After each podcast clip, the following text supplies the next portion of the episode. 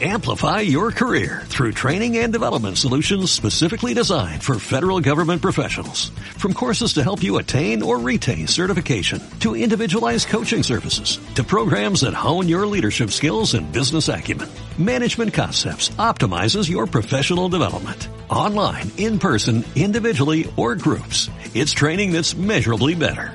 Learn more at managementconcepts.com. That's managementconcepts.com.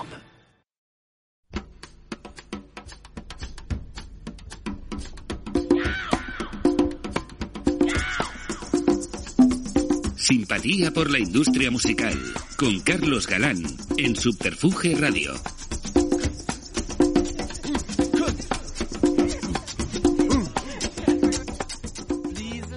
Bienvenidos y bienvenidas a la edición 130 de esta simpatía por la industria musical, donde nos hemos empeñado en recabar semana tras semana el testimonio y la palabra basada en su experiencia de las personas que han protagonizado y protagonizan esta increíble escenografía que supone la industria de la música. Una industria musical repleta de departamentos estanques sincronizados entre todos ellos donde las canciones, sus intérpretes, sus productores, etc., sirven de nexo común la historia del que hoy nos ocupa es la de alguien que empezó por una pasión, se asentó como una profesión y se materializó casi como la de una especialización, la de gestionar derechos para ilustrar imágenes.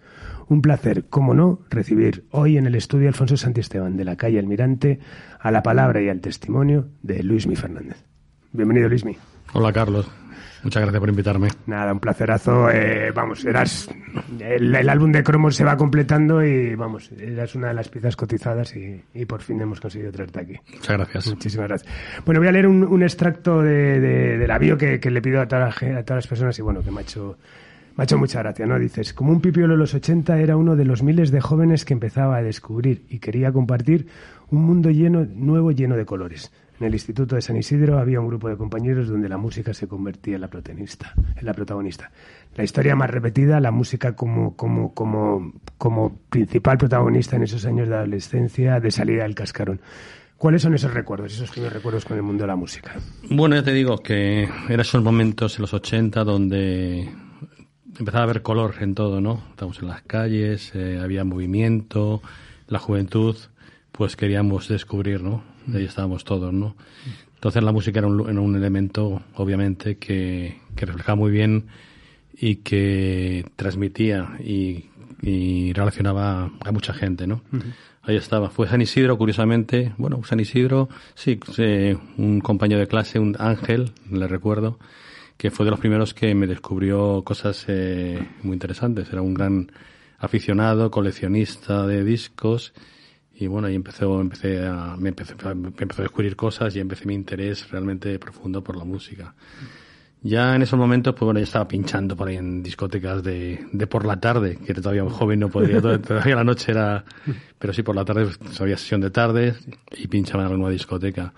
Y bueno, a raíz de eso, pues me fui introduciendo en el mundo de la música, como con amigos, yendo a conciertos, eh, yendo al rastro, el rastro era un gran, gran lugar de encuentro donde, eh, bueno, pues veía gente un poquito mayor que yo, porque la, la mm. generación, yo creo, de la de la movida tenía unos, unos añitos más que yo, mm. pero sí estaba totalmente eh, deslumbrado por su, su forma, sus, sus ejemplos, sus discos, su eh, comunicación y ahí en el rastro pues también te hice un, yo creo que un máster de lo que era la música y empecé también a vender discos, a cambiar ese Bueno, y, convives con la movida, ¿no? O sea, realmente eres consciente también de que algo estaba pasando, ¿no? Obviamente, claro, ahí empiezo a, a, descubrir muchas cosas. Pues entre ellas pues los locales ya de moda, los rocolas y el RAS, el lugares donde tener encuentro todo este, toda esta gente.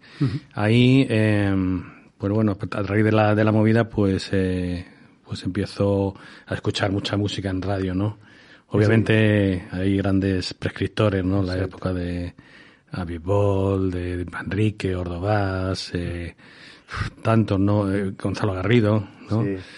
Eh, Jorge Antón que estaba ya también por ahí danzando, era impresionante qué movimiento había y realmente yo creo que me, me, me eh, aparte empecé a estudiar periodismo pero yo creo que fue un gran estudio para mí la música, porque yo era de los que cogía un disco en la época y lo desgranábamos, ¿no? Tanto leíamos los créditos, nos gustaban los productos de los arreglistas, las canciones, buscábamos los primeros discos de cada artista que descubríamos. Era una investigación que yo creo que con el tiempo ha dado lugar a que mi trabajo también eh, consuma de todo esto. No, y lo importante, la importancia ¿no? al final de la prescripción, ¿no? Eso que sí, que, que desgraciadamente se, ha, se, ha, perdido, bueno, se ha transformado, ¿no? Ahora lo llaman algoritmo. Sí, pero solamente que hay tanto ahora que obviamente la prescripción es mucho más complicada. En su momento, además gente con mucho gusto, con mucho criterio, ¿no? Te señalaba algo, te sé tal, y sobre eso ya empezabas a descubrir hmm. no muchas cosas, porque tampoco había millones de cosas, pero sí cosas suficientes como para construir tu, tu edificio sobre de la, de la, música, ¿no? Y eso sí, ¿recuerdas esos primeros discos? Eh, ¿Dónde los comprabas?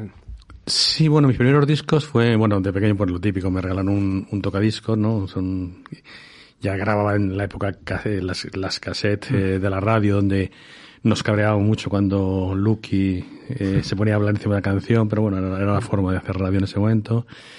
Pero bueno, ya, ya me compraron un tocadisco recuerdo y, y compré tres discos entonces. Tres discos que muy curiosos fueron el Going for the One de Yes, eh, the Century de Supertran y uno de Neil Young que no recuerdo. O sea que mm. fue, fue pinta la, la escena que mm. compré. Eso fue yo de esto sería antes, serían los 70, o sea, mm. los 70, cuando fue mi, primer tocadiscos y mis primeros discos. Todo lo, eso que digo, los 80 vino un poquito después y la explosión de otros tipos de música, ¿no? Mm.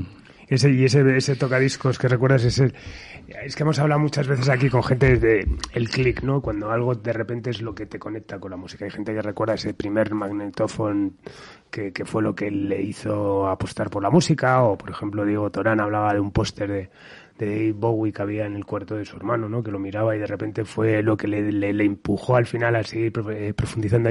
Si tuvieras que elegir ese, ese, ese detalle que para ti, que puede ser un sitio, ¿cuál sería? Bueno, eh, por una parte había, yo creo que hay dos detalles. Ese primer tocadisco que tendría otros 13, 14 años, que me regalan, un grupo de amigos de, de Vallecas, que yo soy, yo soy de Vallecas, y que tenían eh, aficiones muy distintas. Más rockeros, por lo que consta el lugar, ¿no?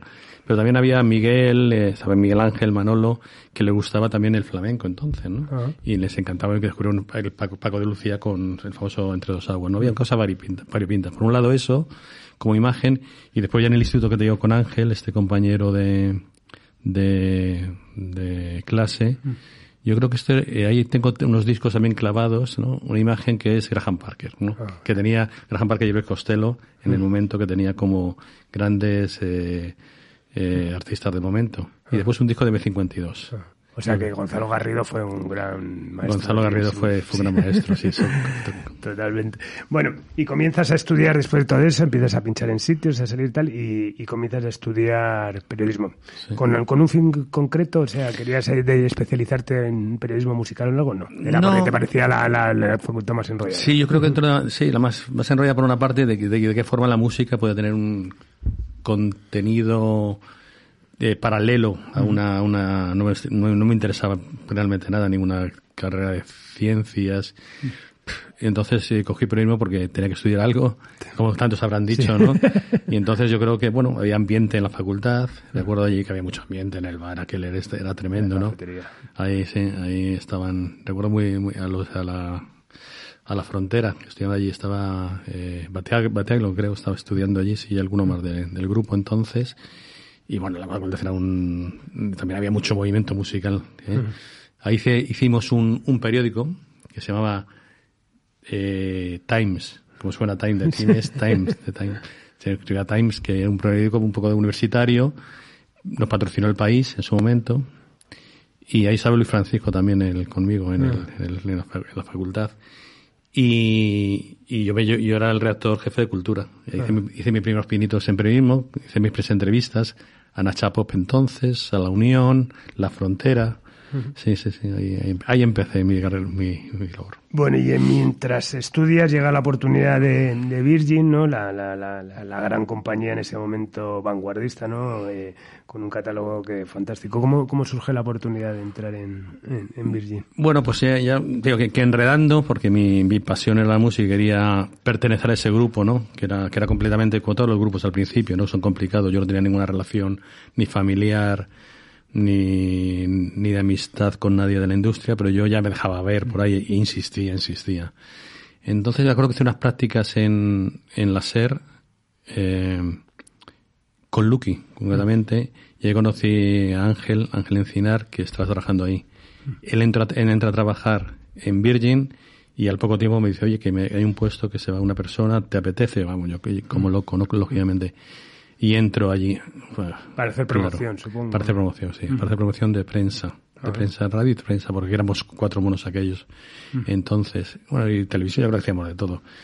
Eh, ahí descubro, claro, una compañía que acaba de llegar a España, era la primera eh, la primera oficina que lo tenían ahí en, una pared de la Gran Vía. en Caballero de, Caballero de Gracia, que era el antiguo el antiguo taller de Antonio Alvarado de costura, un piso... Y una, una, calle, una calle, bastante sórdida. Sí, estaba en su momento muy sórdida, con mucho ambiente, y descubro ahí pues gente interesantísima, ¿no?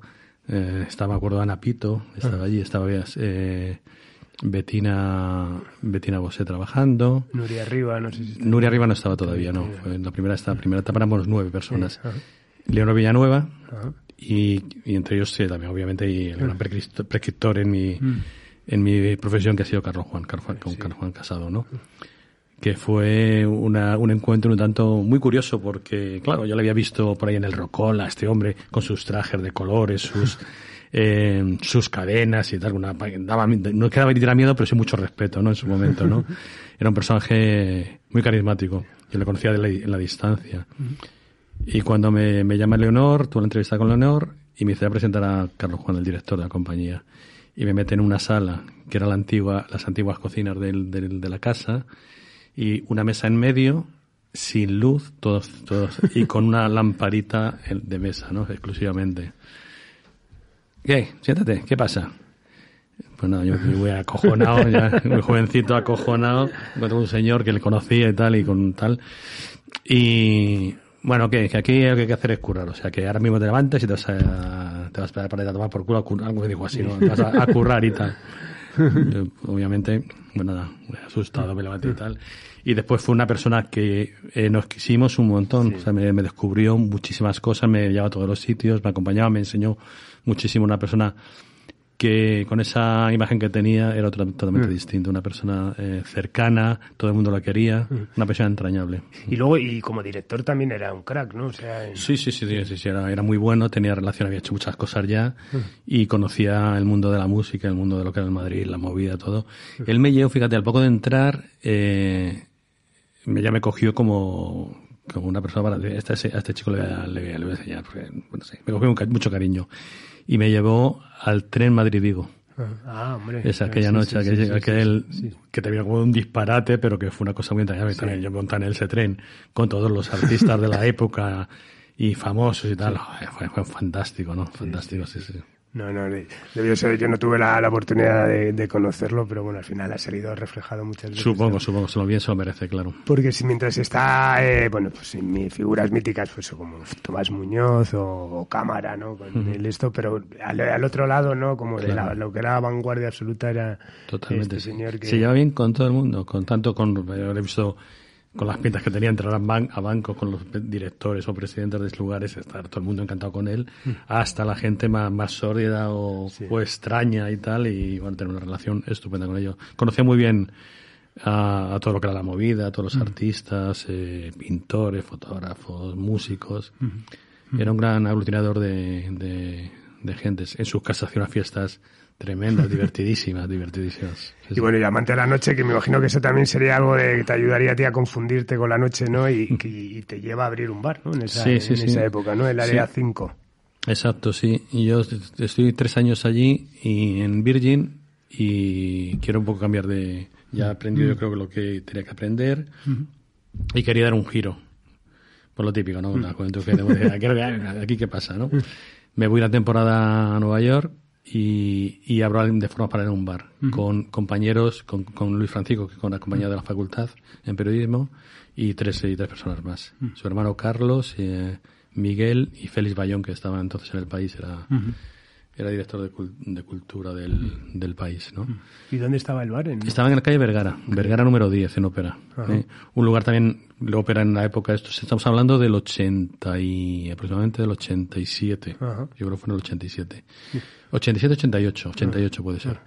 Todavía era una zona, la ópera muy, muy descuidada, ¿no? El centro, ¿no? Estaba todo muy abandonado todo muy oscuro, las casas la gente estaba yendo porque no había rehabilitación de edificio. Yo recuerdo que después compré una casa allí, donde vivo y las casas se, se, medio caían, la gente se quería ir, se iba, prefería, se, oye, me voy fuera de Madrid, me voy a Getafe, a Luche, Vallecas, que tengo una casa nueva, porque eso ya no aguanto. Fíjate lo que es ahora todo esto, ¿no? Imposible en muchos de los casos, ¿no? Y, y, entonces era un, un, lugar también muy, un poquito oscuro. Y de se convierte en un sitio donde me imagino iba gente. Sí, iba, empieza a ir mucha gente. No había nada en, en la zona, había, no había, no había pero se convierte a ser, claro, las relaciones con la, con la que tenemos con la, con la industria, pues empieza a ir todo el mundo para allá, ¿no? Empieza a ir músicos, gente de medios, eh, gente de compañía, se convierte en un lugar de encuentro. Y fueron unos años eh, disparatados, bonitos, pero bueno, sí, aprendimos también mucho de lo que era la noche, desde otro punto de vista, ¿no? No ganamos dinero, pero sí nos lo pasamos muy, muy bien. Sí, había, había eso, muchas historias al final de gente de la industria que ha montado bares, pues está el, famoso Ambigú, ¿no? Correcto. Que lo monta Diego Manrico, o el Cuatro Rosas de Gabinete, que, que, siempre al final la conclusión era lo mismo, que lo pasaron muy bien, pero claro, al final no dejaba de ser un bar para que fuesen los amigos y lo que implicaban que, que Sí, era muy divertido, era como decir, ¿dónde voy? Y te encontrabas que un lunes porque además era el momento que todo, en esa época, era época esplendorosa en, el, mm. en la industria, ¿no? Mm. Y todo el mundo salía a las presentaciones o a los conciertos. Había cosas todos los días, de lunes a, domingo. Y entonces, pues, se terminaba esto y todo el mundo acudía a reunirse allí, donde se sabe que siempre se encontraba con alguien. Y entonces era muy divertido porque siempre había alguien con que conversar, que al final terminamos hablando de música, ¿no? Pero bueno, es muy entrañable. Surgieron hay muchas cosas, sí. Qué bueno. Y ahí, me imagino ya como todos acabas agotar un poco la noche y, te surge la opción de volver a la industria, ¿no? Concretamente. Sí, no, yo, yo, de forma para nunca la dejé. ¿eh? Ah, vale. Ahí estaba trabajando, trabajé. Ya entras en Polygram. Entra, entro en Polygram, sí. Estoy en Polygram unos, unos años, de, o sea, nunca, nunca lo dejé. Ah, El bar, de hecho, hay un momento que lo pasamos a, lo coge, coge el testigo Miguelez, Luis Miguelez, que lo abre, no recuerdo el nombre, como lo llamaban, eh, se llamó después. No recuerdo. Me imagino con Juan Tormento y todo esto. Con Juan Tormento, sí, sí. Allí ellos hacen un concierto, los vecinos les quieren matar, literalmente, porque aquellos, si nosotros ya damos guerra, porque un bar en esa zona damos guerra, pues ya con ellos, fíjate que Miguel con su guitarra haciendo conciertos ahí, pues figúrate, ¿no? Y después finalmente lo coge Alvarado y con La Gloria, que también fue un lugar también muy muy mítico en Madrid. Sí, La Gloria. Estuve unos años. Sí, sí, Que ahí estaba con Patatín, estaba mm. él, y bueno, ahí también pasa todo lo más glamuroso del momento, ¿no? Qué bueno. Y entonces eh, me, decías eso, que lo alternas con, con, con Polygram. Sí, con Polygram, sí. ¿Y cómo surge la opción de Polygram? En ese momento estaba, ¿no? Paco Bestar era el, No, estaba todavía el anterior que se llamaba... ¿Cómo se llamaba? Eh, mítico este... Es que tengo dos etapas en, en, en, ah. en. Una primera... Ah, es después es Mercury. Tengo una primera, eh, en la, primero cuando me voy de cuando me voy de Virgin, vengo de Nueva York y me meto y hago una, una eh, unas colaboraciones con Polygram que hago que me llaman para hacer el disco, la comunicación del disco Nacha Pop, la despedida 80-88. Y ahí estoy un, estoy un tiempo, una temporada. Después voy a, a Sony y Después, después me iba a Poligram. Vale, vale. O sea, Sony viene antes, que ahí estaba Manolo Díaz. Estaba Manolo Díaz como, presi como o sea, director. CBS todavía. ¿no? CBS, CBS ahí. Y fue lo totalmente inmediato después de, de, de, Polygram. Y después vuelvo a Polygram, eh, que ya estaba yo ya Paco Bestar. Sí. Con Simone Bosé, que era con la... Con Simone Bosé, sí, exacto. Sí, ¿Y con qué, con qué artistas trabajabas en, en, en esa época? Bueno, esa época, en, en la época de, de, de Polygram, por ejemplo, estaba, estaba en artístico y estamos trabajando con, ahí fichamos a Kiko, González, eh, revitalizamos en la carrera de Ketama con, con el directo, que eso mm, fue un bombazo, porque de hecho les querían echar a Ketama. De ahí estaba Federico Escribano, que, y yo que nos empeñamos en un poco darle, darle color. Estaba Simone, y entonces ahí surgió la idea de hacer un disco en directo. Claro, eran 10 años de carrera donde estaban las canciones míticas de Ketama. Hicimos el directo y aquello fue una explosión de... Yo creo que fue mi primer contacto con el flamenco, que después a ver si hablaremos, ¿no? Que tuve, tuve, he tenido a lo largo de mi carrera bastante relación. Y, y bueno, pues eh, ahí yo creo que estaba también el, hicimos un disco con Marta Sánchez muy interesante, donde colaboró, donde produjo Neil Rogers y colaboraba eh, de Guns N' Roses, Alex Rose. No, Alex no, no, Alex no, eh, Slash. guitarra Slash colaboró y no recuerdo qué más hicimos, pero un montón, un montón Bueno, y de el, el acercamiento este a la escena independiente, que es por la- lo que nos conocemos, ¿no? Exactamente, estuvimos a punto, bueno, Con hablamos, Sexy Sadie. sí, sí, sí, sí, sí, que al final no, no pudo ser. Hiciste La Buena Vida. Hiciste Hicimos la disco, buena, vi- la bueno, buena vida, sí, sí, sí. disco maravilloso. Sí, estuvimos a punto de fichar Escape, que eso se escapó por, por poco. Se lo llevó BMG. Bueno, hay un montón de cosas que se hacen en las compañías, ¿no? Cosas que funcionan, cosas que fracasan. Eh, ¿Y qué discos recuerdas así especialmente que, que, que, que Hombre, aparte de realmente que Tama- trabajándolos y con los artistas? Claro, aparte de que Tama, el primer disco de Quique González, ¿no? Ah. Quique González, el primer disco personal, que era un... O sea, cuando el rock todavía estaba, que no, ¿sabes? Que no tenía Mm. hueco en las, en las grandes eh, emisoras, grandes plataformas, ¿no? Y que había un hueco enorme, ¿no? En el del rock en este país. Y entonces había un chico joven con una propuesta interesante, lo Manolo- Manuel Lotario. Y, y yo recuerdo que ese disco lo trabajamos, lo produjo Carlos Raya, fue un trabajo de, yo creo, de, de mucho repertorio, de arreglos, Carlos. yo creo que fue de los primeros discos también que produjo Carlos Raya. Y fue, fue muy interesante, fue muy interesante ese trabajo. ¿Y quién te hizo sufrir más en esa época? Uf. Pues que también me hicieron, me hicieron sufrir que también mucho, la verdad, sí, sí, sí, sí. La- sí, sí. Porque, claro, después de, sobre todo después del disco este de, de éxito, directo. del directo, que es el gran disco, después hay que componer un disco nuevo, ¿no? Entonces la, la composición, pues bueno, le llevaba, le, le- se le llevaba. Entonces, bueno, fue, fue, arduo, arduo encontrar el camino para encontrar las canciones, ¿no? Y luego, como veré, bueno, que veremos eso, has trabajado mucho con el flamenco, con los flamencos, con los gitanos, que bueno, siempre ha sido, han sido especialmente Sí. complicados, teniendo en cuenta que bueno, que Tama era, mm, estaban un pie en cada lado. Claro, hombre, la entrada, o sea, los gitanos o los flamencos, eh, esa entrada inicial es complicada. Es un mundo cada vez menos, afortunadamente, pero un mundo muy cerrado, donde la entrada no era, no era, no era, no era fácil.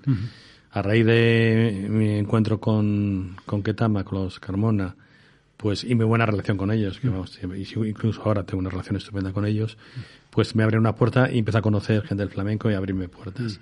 Y a raíz de eso empiezo a trabajar con el tiempo mucho en el flamenco. Y la verdad es que me entiendo muy bien con ellos. No es fácil, en muchos casos, pero yo creo que se están cambiando ya, ya los flamencos empiezan a hacer facturas y tienen estándar de alta y esa cosa ha cambiado, mu- ha cambiado mucho de entonces. sí, sí. Pero, bueno, así de, yo creo que además, yo siempre defiendo el flamenco como parte muy importante de nuestra cultura, obviamente, ¿no? Si tenemos una música genuina, obviamente es el flamenco, ¿no? Y hay una, eh, no solamente aquí en España, sino fuera de España, ¿no? O sea, que tenemos una oportunidad muy, muy grande de, Sí, no, y, desarrollar a- esto, y afortunadamente, bueno, el flamenco siempre se ha cuidado y todas las compañías han tenido una vía de, de, digamos, eh, flamenca de explotación. Eh, Bueno, unos Bueno, más que otros. bueno, uno- No, pero a lo que voy es un poco que, bueno, que por lo menos siempre, siempre ha existido tal y, bueno, que ahora a lo que voy es que, bueno, hay un, ya sabes que hay un movimiento, bueno, pues que se está reivindicando incluso otro tipo de raíz, ¿no? Pues está Rodrigo Cuevas con con la canción asturiana, sí, sí, las chanchungueiras con la gallega. Perfecto, eh, maravilloso. claro, o sea, que, que está muy bien, ¿no? Que no solamente el flamenco, sino que al final se reivindique también un poco Claro, yo la creo que ya. pero España es un país como, como somos o como somos, pero siempre las tradiciones se hemos dejado denostada. Totalmente. Y parece que esta generación, la generación que es que ahora mismo están interesadas en la música, Hmm. empiezan a ver y la gente, a mí me sorprende la gente, que la, la gente nueva, ¿no? Como, como Rodrigo, ¿no? Hmm. Cuevas que, que hacen de su, del, hacen de su, de sus raíces un patrimonio muy importante, ¿no? Y le dan una vuelta, ¿por qué no? Claro. Como pasa con el flamenco ahora. Sí, sí. Y se en protagonismo. A mí me parece estupendo lo que está pasando con, con el, con el folclore. Totalmente. De aquí de España. Bueno, y en 1999 empiezas a trabajar en las televisiones, que hasta hoy, ¿no? Bueno, que has, llevado, has hecho un montón de cosas, has llevado la coordinación musical de series como un paso adelante, en su momento que fue un éxito y que, por cierto, este año vuelven Sí, con vuelve, aniversario. Sí. Concursos musicales como Madrid Superstar, Castilla-La Mancha Buscan Estrella. Eh, ¿Cómo surge esa primera época? Ya me imagino que tenías contacto de cuando trabajas en las compañías. Sí, el primero que me que entró, que entró en televisión, eh, La primera, el primer contacto fue con Ramón Colón en Vía Digital. Cuando sale el de, de Televisión Española, va a Vía Digital, que es cuando empiezan las, realmente las, todas las, eh, las plataformas, ¿no? Y él dirige y preside Vía Digital. Ahí nos llama Federico, que había trabajado con él, con lo de Catán, Federico Escribano. Nos llama y nos propone hacer un par de, de programas. Yo lo veo un poco raro, pero bueno, son programas musicales. De alguna forma también nuestra sabiduría con la música nos hace. Él hace un programa que era un formato, se llama Track, y yo hago eh, la música que nos gusta y colaboro en Rodando. Rodando en un programa de cine muy interesante que también tiene parte de música. Y es mi, mi primer contacto. En ese momento, en esa, por esa, por esa época estoy ya que había salido yo de, de, que era la última, de Polygram, de Polygram, sí, tras la fusión con Universal. Y ya estoy conociendo mis primeros pintos en la producción. Y hago el primer disco de forma paralela de, de Aute, el homenaje a Aute. Ajá. Mira que eres canalla. Como freelance, digamos. Sí, ¿no? sí, hago la Sí, producción, la producción con Julio Palacios, hacemos la coproducción de ese disco, que era un disco de muchos artistas, Sí, sí, sí. un homenaje. Un disco muy, muy bonito. Sí, yo creo que además fue, eso también, también hay que decirlo, creo de, de los primeros discos, homenajes de ese tipo Sí, que marcaron aquí en España. Sí, que ¿no? luego abrieron después abrieron. Sí, sí, sí. Y me, en esa parte yo, esa parte de la televisión, que la versión siempre la he tenido un poquito, hasta ahora que ahora sí, la tengo como protagonista, pero en su momento la tenía un poquito de, yo quería hacer música, quería producir y quería estar en los estudios. Y empecé a hacer discos conce- conceptuales, como es de Mira que eres canalla, que era un homenaje a Aute.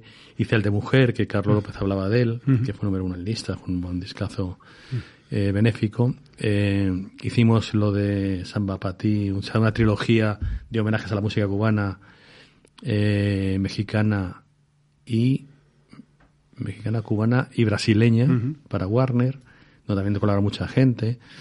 Y, y sí, yo creo que habría un, un camino sobre la- los discos más de concepto, donde el marketing y, y, y el repertorio y el concepto de discos están muy relacionados, ¿no? Claro, a ver si no hay discos, vamos, importantísimos.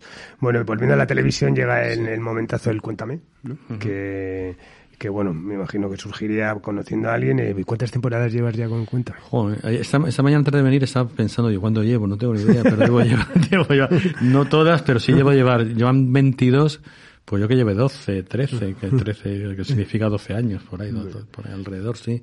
Bueno, pues vamos como... Me gusta que, que Simpatía tenga ese aspecto di- didáctico también y, bueno, pues hay mucha gente, bueno, me imagino que tú también, bueno, luego veremos, has dado también clases en sitios y tal, y bueno, el, el tema del Music Supervisor es algo, bueno, que es algo muy nuevo, ¿no? Realmente es hasta un término que hemos empezado a utilizar eh, hace relativamente poco, pero es muy interesante y, bueno, hay mucha Claro. gente, ¿no? Que dice, no, este, me encantaría hacer eso, ¿no? De hecho, yo, si volvís atrás, yo creo que es casi, casi, siempre me siempre digo que lo que más me gusta de la industria la R, ¿no? Es con lo que más he disfrutado. Pero creo que, que, que, el- que el papel del, del Music Supervisor, como se entiende ahora de la importancia que tiene, me parece algo genial. ¿Cómo se trabaja como una serie? Como, como os cuéntame, evidentemente teniendo en cuenta la contextualización histórica, es una vez temporada, terminada la temporada que se graba, os reunís al principio, ¿cómo, ¿cuál es un poco el proceso con cada, cómo se afronta cada una de las temporadas? Bueno, primero decir que lo que comentaba antes, ¿no? Que, que para mí el estudio de lo que ha sido, yo cuando, cuando empecé con- a conocer, a descubrir los discos, los estudiaba, veía los discos anteriores, veía incluso, empecé también a investigar mucho en las generaciones de los 70, 60, porque me gustaba, ¿no? Compraba discos y venga, y era, eh, absorbía todo en ese momento, ¿no? Eso me ha servido, yo creo, para tener el conocimiento muy amplio de, de las canciones y del repertorio de muchas décadas, ¿no? Y eso en cuenta a mí me ha servido bastante, ¿no? Eh, yo creo que empecé en los, eh, cuando empezó, cuando empecé estaban en los 70, sí, en los 70 estaban. Entonces, bueno, eh, a la hora de elegir las canciones, que te, que cuéntame es una de- era, ha sido ya no tanto, ya no tanto porque hay muchas, no con las plataformas, pero en su momento era de las pocas series que introducían canciones de Sí. artistas y pagaban los derechos, se pagaban los derechos por ellas. Entonces hay, hay una labor que es obviamente eh, guion, sobre guion se, se estudia dónde van, dónde puede haber posibles temas, que también está en cuenta me está metido Perico, Pedro Calvo Perico. Eh, se estudia, se propone y con el director, cuando ya está, ya se, se rueda la, la, serie, las escenas, y cuando está montando, ya con el director se ajusta, no se proponen estas canciones, las otras, el director interviene obviamente mucho, y sobre también el consejo. Después llega la parte más, eh, más dura que es la negociación, ¿no? Porque sí, mira, que quiero a Michael Jackson. Pues mira, pues me parece que no, que sí, que Michael Jackson puede ser un... Pero no, entonces hay que, hay que jugar mucho con eso, con los precios, con las posibilidades y, y lo, lo, que realmente las canciones que son reales, ¿no? Y hay, hay como un presupuesto, hay tanto para música. Sí, sí, sí, más o menos tenemos un presupuesto, ¿no? sí. Son varios eh, eh, episodios, normalmente son 20 en el caso de Cuéntame. Entonces hay un general y pues te mueves unos menos, otros más, pero sí, sí, un, una media. ¿Y, ¿Y, tienes eh, presión por parte de las compañías o no es un...? No, curiosamente, yo eso ah, eh, me parece muy curioso, ¿no? Porque recuerdo que cuando, en mi época, cuando empezaba en el mundo de, de la música haciendo promoción, dábamos una vara a todo el mundo impresionante. Sí. Para meter una canción donde fuera, para meter sí. una canción en una serie, eh, una sintonía, era una cosa de ponerte una medalla. De la, de, de, en algunas compañías incluso se premiaba económicamente uh -huh. si tienes una acción de ese tipo, ¿no?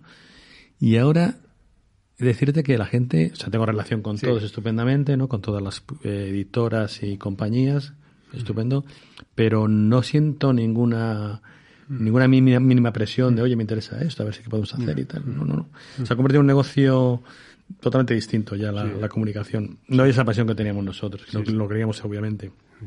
Y después, también yo creo que la cantidad ahora mismo de, de lugares para colocar músicas en series o en películas como se ha abierto tanto, claro, claro. hay un negocio tan tremendo en todo esto para las compañías que, bueno, saben que tienen ahí su churro. Hombre, parece que Cuéntame tiene ese punto un poco, joder, es una serie con la que casi hemos crecido todos, ¿no? Y sí, yo, sí, yo me acuerdo cuando empezó que siempre decía, joder, a ver si alguna llegan a los 90, ¿no? Y, y, y ya, vamos, y ya tenemos alguna, ya hemos metido una canción sí, nuestra, sí, sí, sí, sí, de hecho ya el ritmo que lleva igual llegáis al futuro, ¿no? Pues, pues, bueno, a ver lo que dice televisión, porque parece ser que quiere, ah, quiere terminar, pero no, no, no se sabe cómo lo sabe. Bueno, eh, también has, has, has, participado, bueno, eh, di, podemos hablar de ti como una persona multidisciplinar, has sí. hablado de todo ese aspecto de, la, de, trabajar en las compañías, luego de esa, ese momento también que haces de, de, de guionista, ¿no? En, en, programas como para, para Vía Digital, para Antena 3, y también has participado en el diseño, creación y desarrollo del sello Movistar, ¿no? Sí, que fue sí, un, un, invento que bueno, que salió con mucha fuerza, que luego se, se desinfló, pero bueno, que tenía, bueno, cuando salió tenía un planteamiento como muy interesante muy no, y muy rompedor, ¿no? Sí, sí, la verdad es que sí, sí Movistar se lanzó y las eh, toda la fuerza para hacer un segundo musical y estuvimos tres años. Yo no sé lo que falló ahí porque había creo que había talento, incluso los grupos estaba 84, estaba Rack Dog, había grupos interesantes. Yo creo que falló, no sé si la gente que llegó a creer es el proyecto, porque sabes, lo veía demasiado armado mm. a nivel eh, corporativismo, uh -huh. corporativista, uh -huh. de, y entonces no sé si lo que lo que pasó, pero bueno, también se cansaron de, de poner dinero, ¿no? Obviamente, claro, ¿no? Claro. Y entonces aquello se, se, se, se, vamos, terminó, fueron tres años. Tres Fue muy interesante, muy interesante. Que me, no salió nada físico, ¿no? Era todo... No, todo digital, sí, todo fue el primero que dijeron ya la, el mundo... Eh, todo digital, digi pero no, no había. Digital no hay formato, sí, exacto. Era, era o sea, a través de Movistar. Sí, de Movistar. No, no, no, era, se vendía a través de las plataformas de venta y yo creo que se llegaron a vender a través de PIN, o sea, ah. de los pinchos se vendían los ah, pinchos. vale, vale, vale, vale. Pero no había, no, no, no había ningún formato. Uh -huh. Vale, y hablabas eso antes también, pues eso, de todos los recopilatorios, esa producción discográfica que, que, que desde el 2000 hasta prácticamente el 2018 se está haciendo para todas las compañías, sí. eh, para la, para SGAE, para, uh -huh. bueno, para todas, ¿no? Que hablabas de ese, del homenaje a Aute, y luego está mi, bueno, discos como del de Estrella Morente, Mi cante y un poema, maravilloso. Sí, se fue curioso porque es a nuestro amigo Liñán, sí. que estaban un poco ahí desesperados con con los Morente, ¿no? Con Enrique y con, sí. y con Estrella, bueno, que fueron unos artistazos. Y, joder, no terminaban el disco, no terminaban el disco. Y Luis me echó una mano. Yo te estaba metido ya en el mundo del flamenco y sí. tal. Conocía a Enrique, conocía a Estrella. Y pudimos terminar el, el disco, pero vamos, tener, entre ellos tenía una relación bastante complicada, padre e hijo. Eso, o sea, ese amor-odio, esa tensión tan racial. Y fue, fue un trabajo muy interesante, el de, el de, le recuerdo con muchísimo cariño, obviamente Enrique como, como artista. ¿Y ¿no? por, qué, por qué se atascaban discos así de alguien con, con, una personalidad como Enrique? Bueno, porque fue el momento también un poquito más... Eh, eh, este era muy joven, tiene una vida por delante muy amplia y con muchas eh, miras distintas a lo que era la cosa familiar, quería ir por otros tantos, se peleaba con el padre y después se querían, vamos a ver, y entonces era muy complicado tener ahí ese, ese encuentro, ¿no? Y bueno, pues. es que voy un poco también eso, ¿no? Que al final, joder, la anarquía de estos artistas, ¿no? Que al final, joder, las compañías siempre llevaban, llevaban una planificación, hay que seguir estos tiempos. Imposible era. O sea, aquí no había, no había plazos de entrega, no había nada. No, sí lo sabía, pero por eso era, que no había manera de terminarles, porque estaban enfadados y no había. Entonces yo, yo fui, hice un poco el, el puente de, encuentro, ¿no? Y fue un disco maravilloso, es un disco, yo creo que histórico este, ¿no? Hay dos discos históricos, yo creo que tengo, así como me acabo de acordar otro que hicimos para Poligran que fue un disco maravilloso, es un artista maravilloso, que era eh, el de... Mm, se llamaba de Carmen Linares, que era un doble ah, sí, de sí, mujeres. Sí, sí, fantástico. Ese disco fue maravilloso, un disco doble producido por Gamboa, y maravilloso, y estaba Simone también en el proyecto, y fue un disco maravilloso, y Carmen, vamos, que acaban de dar el premio de, de, Asturias, de Princesa de Asturias, ¿no? Sí, sí. Pero bueno, Carmen es otro, talante, ¿no? Para trabajar. Yo, bueno, yo tenía sí, la bueno, oportunidad no, no, vamos, veces, nada, El otro día la vi de un, con un cariño, tanto ella como el marido, el marido Miguel Spin. Maravilloso. Y el hijo también, Miguel. Sí, sí. sí, bueno, y el homenaje a Ray Heredia también, que fue una cosa... Vamos. Sí, eh, bueno, pues sí. Eh, yo, Ray Heredia obviamente de alguna forma significó, creo que significó un puente entre lo que era el flamenco y la música, llamémosla pop, ¿no? O la música menos flamenca, ¿no? Y entonces Ray Heredia supo hacer ese himno que era Alegre de Vivir, ¿no? Que todo. Entonces estaba esa canción que después Paco Ortega la metió en la película Sobreviviré y se volvió a ponerse muy en boga. Pero estaba ahí el disco de Ray Heredia y tal, y entonces, eh, hablando con María, hace muchos años, hay que hacer algo con Ray y tal, y llegó el momento que era un aniversario, ¿no? Entonces, eh, con Teo, eh, Teo, eh, Teo Golpe Bajos, Teo Cardalda, eh, que había producido ya, pues y lo hicimos el disco este, que era coger todo el repertorio del disco de y reinterpretarlo por todo. Y Alegre de Vivir lo hizo Alejandro Sanz.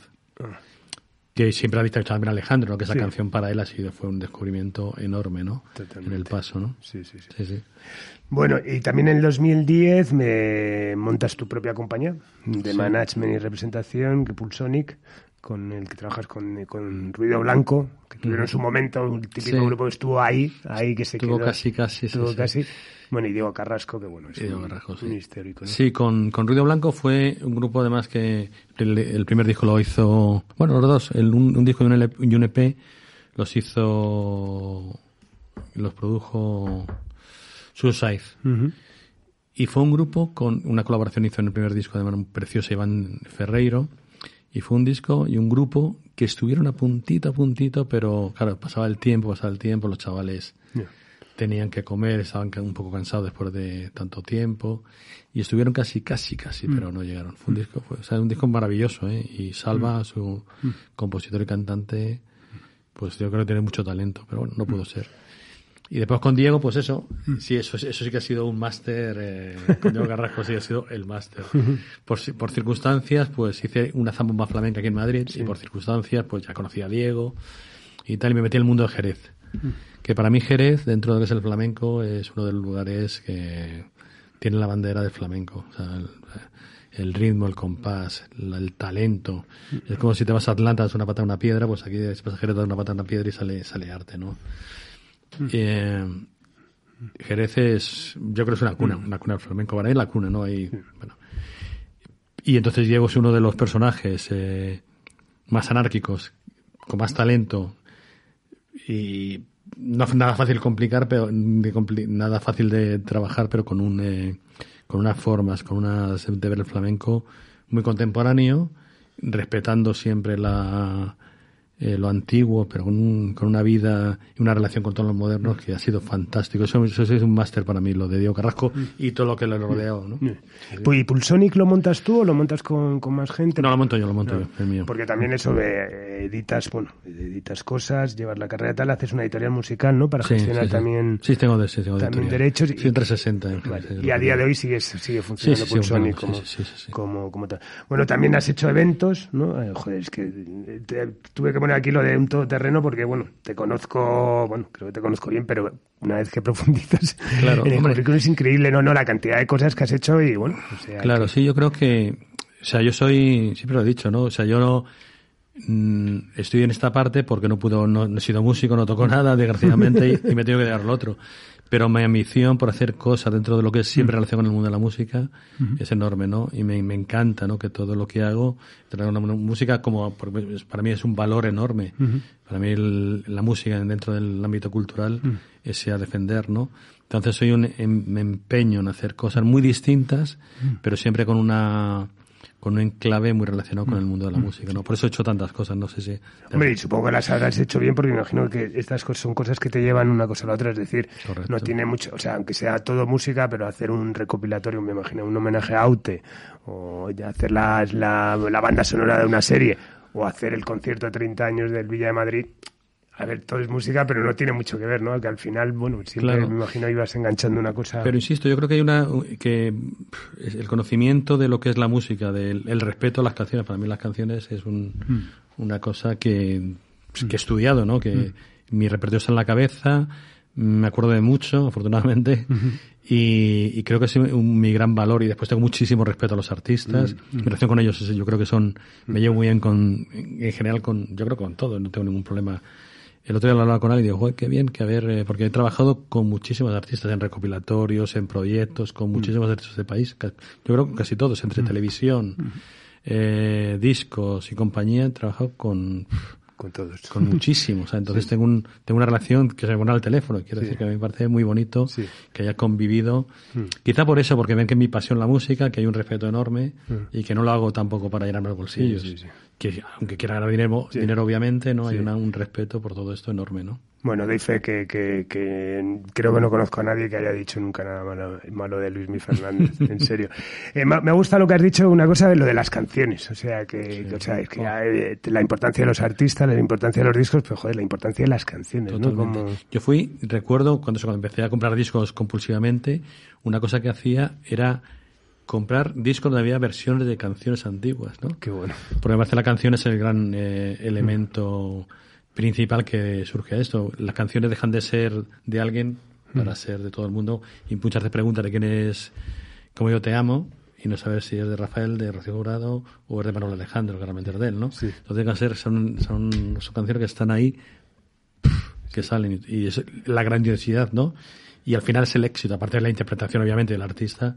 Si no hay canción, difícilmente puede haber más éxito de lo que de lo que deseamos, ¿no? Total. No, yo me acuerdo, joder, hablando de canciones, en, eh, una de las primeras colecciones que salieron en CD eran una, una, colección de cambio 16 que eran CDs también que era por años, por años y incluso yo creo que por trimestres de año. Y joder, a mí me encantaba, o sea, coger el disco a ver qué sonaba en el año 71 y tal, o sea, y me, me, me parecía muy igual incluso contextualizarlo históricamente, ¿no? que, se cantaba historia, obviamente. Totalmente, ¿no? Y en el fondo, joder, había incluso muchas canciones que han pasado a la historia como canciones, digamos, pop, pero que en el fondo tenían, tenían un contenido social muy potente, ¿no? Por ejemplo, Cecilia, ¿no? Cecilia era una gran artista pop, digamos, una tal, pero joder, tenía dentro muchísima... Un contenido enorme, enorme, ¿no? y, más, y, más, y, más, si lo contextualizabas con lo que estaba pasando momento, claro. en ese momento, ¿no? Bueno, ese todoterrenismo que hablábamos antes te lleva incluso también a la producción de teatro. ¿No? Sí. Y bueno, trabajas, en bueno, producciones, bueno, siempre bajo con zambomba, ¿no? Flamenca y tal, las navidades, pero bueno, ¿qué, ¿qué, has hecho en el teatro exactamente? Sí, bueno, eh, hice un proyecto que, dado con el flamenco, tenía eh, la zambomba flamenca, la zambomba aquí no era conocida, en, en Madrid la zambomba era el instrumento, ¿no? Entonces en Jerez, Sevilla, en la zona eh, sur oeste, se, entendía, se entiende como zambomba flamenca la fiesta navideña flamenca. Entonces, eh, yo la veo allí, la conozco y os sé que traigo para, para Madrid. Mm. Entonces, montamos un espectáculo que lo tengo para mí como Zambomba Flamenca. Y a partir de entonces yo creo que se empieza a conocer la Zambomba como eh, la fiesta navideña. Que la mm. Zambomba Flamenca originariamente era el encuentro en los patios de vecinos de Jerez, mm. de, de, distintos lugares, donde se juntaban los vecinos, la familia, a comer, beber, cantar villancicos a ritmo de bulerías, ah. prácticamente, tacos, bulerías, rombas, pero sobre todo bulerías. Y, entonces eso lo traigo para acá. Mm. y con algunos artistas como Diego Carrasco, Tomasito, Qué grande. Curro Carrasco, eh, Fernando Soto. eh, bueno, son como 13, 15 artistas los que vienen y montamos un, un espectáculo pues eh, que yo creo muy digno, ¿no? Y nos vamos a la, a la latina y bueno, pues la verdad es que con gran éxito y a raíz de eso, yo que se hace mucha marzambomba, ya se hace es un término muy conocido aquí en Madrid y creo que en el resto de, de España. Eh, un espectáculo tremendo, a la gente le encantaba. El problema es que era mucho el gasto y al final era mucha la, la tensión para finalmente. Entonces, de momento lo tengo ahí porque me gusta. De hecho, este año lo quería hacer, pero joder, no, no, la verdad es que no tengo mucho tiempo, pero quiero volver con ello porque va a ser un espectáculo tan bonito, tan tierno para todo, para uno, muy familiar, donde la recuperación del villancico a ritmos tradicionales de lo que es eh, el flamenco en esos, esos lugares. Y me parece muy- también muy didáctico para, para todos, ¿no? La recuperación del repertorio tradicional de villancicos y el conocimiento del flamenco eh, menos ortodoxo también. Pues yo creo que además, mira, con, con todo lo que ha pasado en el mundo estos dos últimos años, que tal, yo creo que sería una buena oportunidad ahora de... Sí, de a ver, si, a ver si alguien nos oye y dice, oye, que, que me gusta la idea. bueno, un país para escucharlo. eh, el último gran programa de música que ha habido en, en la televisión, o sea, para mí, vamos, o sea, me encanta. ¿Volverá? ¿Es una etapa cerrada? Bueno, en principio, eh, en principio es cerrada. Hicimos tres temporadas de Un País para Escucharlo eh, y recorrimos toda la geografía. Llenamos, eh, fue, tres, la primera fue muy bien, a raíz de la segunda, tercera y con ello hemos cerrado lo que es todas las provincias de, de- del Estado. Volverá, yo creo que es un programa muy digno para que además te enseña muy, muy bien lo que son, son los lugares. Me parece que está muy bien planteado, que no deja de ser tampoco nada nuevo. Quiero decir que se hizo, ya lo hizo eh, el país en la mochila o formatos parecidos a un país para comérselo, ¿no? En música, hombre, lo que tiene esto es que contamos con, en su momento contamos con Ariel, con Ariel Roth, que creo que es un, que funcionó muy bien, un tío que estaba ahí, es un gran músico, un gran músico, tuvo ese papel de presentador, pero que dejaba Total. a todos los artistas su lugar sin ser protagonista. Era para todos los artistas un placer muchas de las veces compartir con él Claro. una tocata y entonces sí fue, eso ha sido maravilloso. Lo bueno de este programa, que yo creo que lo, lo hicimos porque nació de un, de un formato un poquito más eh, underground, por llamarlo de una forma, que era como, "Venga, vamos a descubrir lo que está pasando en, en los lugares, pero a nivel eh, menos popular. O sea, una de las mis, mis obcecación de, mi- de mi cabezonería fue, pues, oye, vamos a los lugares a ver lo que hay. Que pueda haber folclore, pueda haber flamenco, pueda haber eh, música que suene en 40 principales o puede mus- música tal. Es- Ese conjunto bien arropado, bien presentado, dio lugar a que yo creo del éxito. ¿Por qué no puede estar Pablo Alborán en el programa? Es un tío que, que tiene su lugar, según cómo se le presente, o lo que sea, no le puedas hacer una cosa como si fuera a los Grammy, pero en- o sea, hicimos una cosa, que hablamos de Pablo Alborán, con la María de Chambao, Vanessa y Ariel, los cuatro en las cuevas de Nerja. Una cosa maravillosa, creo que es un resultado enorme, ¿no? Una canción de, de Chambao. Entonces, según se presentan las cosas, y bueno, y ahí- por ahí yo creo que pasó, pasaron muchas cosas muy interesantes. Pasó Rodrigo Cuevas, una de las primeras ideas Yo creo que eso fue también un poco el un poco trampolín para él. Nos preocupamos por todo y yo creo que fue muy interesante, sí, sí, Ese- esas tres temporadas. Nada, comparto contigo sobre todo lo de Ariel, yo creo que fue un súper acierto, sobre todo ser alguien que no es de aquí, pero es de aquí, ¿no? Porque, bueno, lleva con nosotros toda la vida, ¿no? Pero, Gran músico, pero, musicazo. pero es eso y el cabo, es la oportunidad al final de los artistas de poder compartir con él un, un rato. Bueno, y se trabaja bien con un ente como Radio Televisión Española, eh, que bueno, que siempre ha sido la- la- la- la- el gran escaparate para la música, ¿no? Eh, aunque ya no tanto como nos gustaría, y como todas esas décadas doradas donde la música tenía tanta importancia, pero se trabaja bien, están abiertos. Sí, bueno, abiertos. Están condicionados también, como desgraciadamente, como, como los demás, a las audiencias. Claro. Por mucho que sea televisión española, que sí es cierto que, sobre todo la 2, tiene un, eh, un perfil mucho más cultural, pero sí les preocupa las, las audiencias. O sea, tienen que dar un mínimo para que eso funcione. Eh, lo bueno es, yo creo que de la 2, en este caso televisión española, que hay un respeto por lo bien hecho, ¿no?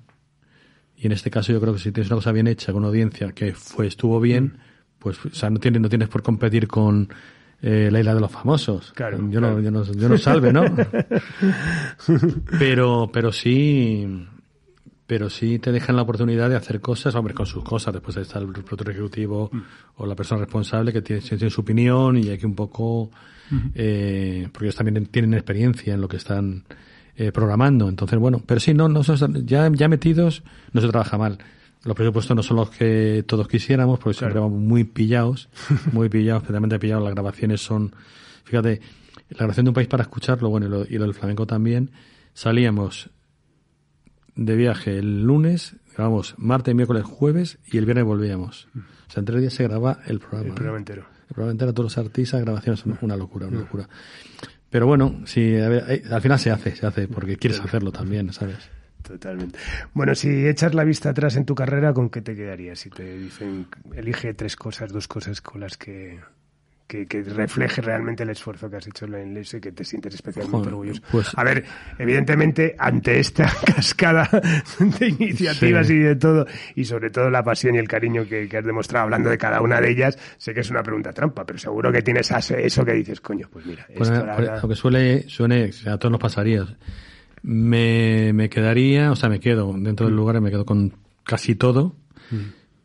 Pero, por ejemplo, en mis inicios, lo de Virgin fue una llegada, fue descubrir un mundo de colores, un mundo nuevo, un mundo mágico, ¿no? Y fue mi primera entrada en la televisión, en la televisión, perdón, en la, en la industria discográfica. Después, eh, pues yo creo que, no sé, a lo mejor el primer disco de, el de Aute, la producción del disco de Aute, ¿no? que fue también una vanguardia en esto. Me- nos costó muchísimo eh, convencer a muchos, algunos artistas con que era eso, tal, esta, este homenaje y tal. Lo, hice, lo hice con Virgin, en la segunda época donde estaba Leonor, no, estaba, perdón, estaba Lidia y yo creo que estaba Nuria también ahí. Ah. ¿eh? Eh, y después, no sé, pues hay discos como también el de Ketama.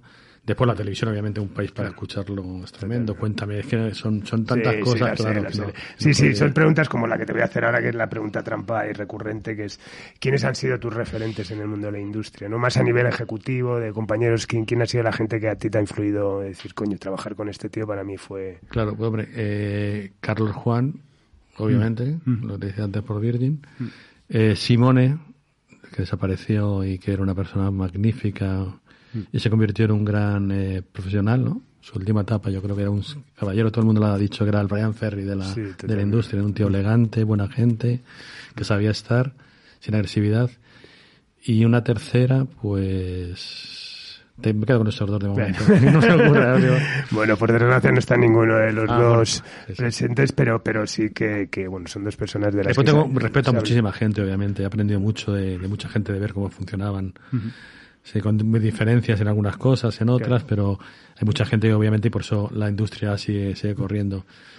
Hay una cosa que sí, me, sí pienso siempre y que me, que me gustaría comentarte.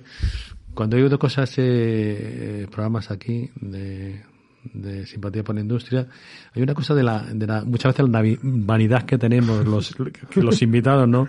De pensar que todo lo hacemos cada uno de nosotros, que todo lo hacemos cada vez, eh, y tú bien sabes que hay una cosa, eh, sabes, que los éxitos son de uno, ¿no? La gente, porque yo hice, porque he hecho, yo tal, y hay veces que me quedo asustado y digo, pero ¿cómo es posible? Sabiendo y conociendo muchas veces que no es verdad, lo Ya. está contando. Sí, sí, sí. Pero sobre todo, que esto al final eh, es un trabajo de equipo. O sea, cuánta gente influye, cuánta gente participa en los proyectos, que obviamente cada uno ponemos y por eso estamos aquí.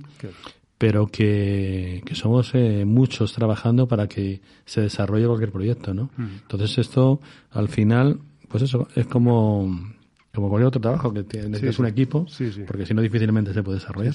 Pero bueno, es como, ¿sabes? El ciclismo siempre es el que gana la etapa, ¿no? El que se lleva, el que sube y tal, pero en el fondo luego el trabajo de los gregarios, ¿no? Que siempre se Pues habla de ese, de ese engranaje tremendo de eso y que, y que bueno, que también es una de las razones por las que, que, que empecé a hacer simpatía. Evidentemente viene la gente que, que bueno, que ha tenido una carrera como más, eh, f- mm, digamos, visible, ¿no? Pero en el fondo también era reivindicar a toda esa gente que, que, hay detrás y que sobre todo, pues eso, pues, pues me ha hecho conocer historias maravillosas. Bueno, pues mira, por ejemplo, la tuya en profundidad, todas las cosas que has hecho y bueno, pues de repente habla siempre, ahora últimamente hablo mucho pues de Carmen López, ¿no? La, la, gran editora de este país, como, como habla de ese año 62 cuando entró a trabajar y cómo hasta se retira, habla del catálogo de la compañía como ese patrimonio, eh, algo importantísimo, ¿no? Dejarle trabajar para la compañía que te da de comer, velar por esos, por los intereses de ese catálogo y luego jubilarte, ¿no? Cosa que, bueno, pues ahora ya sabes que, que la industria es muchísimo más cortoplacista,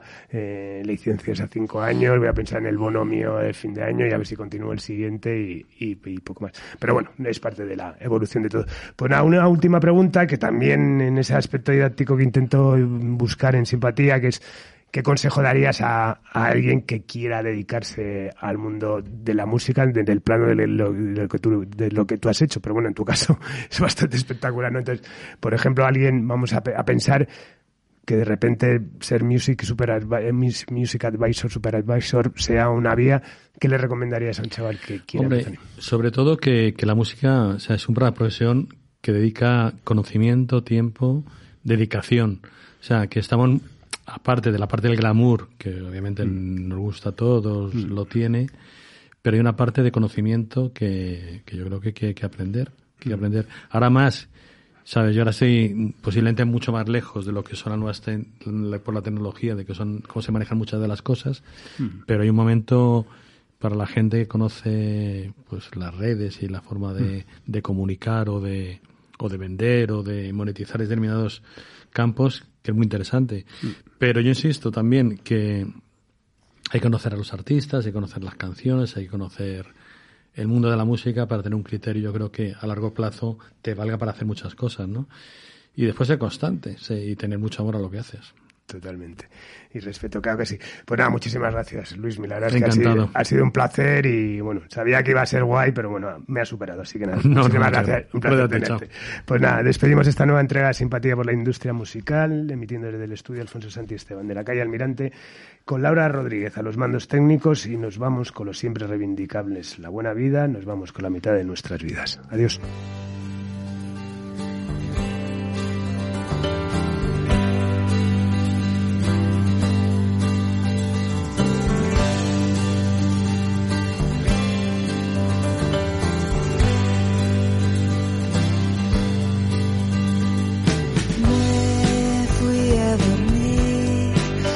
a las dos de la mañana y me desperté casi al alba. No vi la razón, pero casi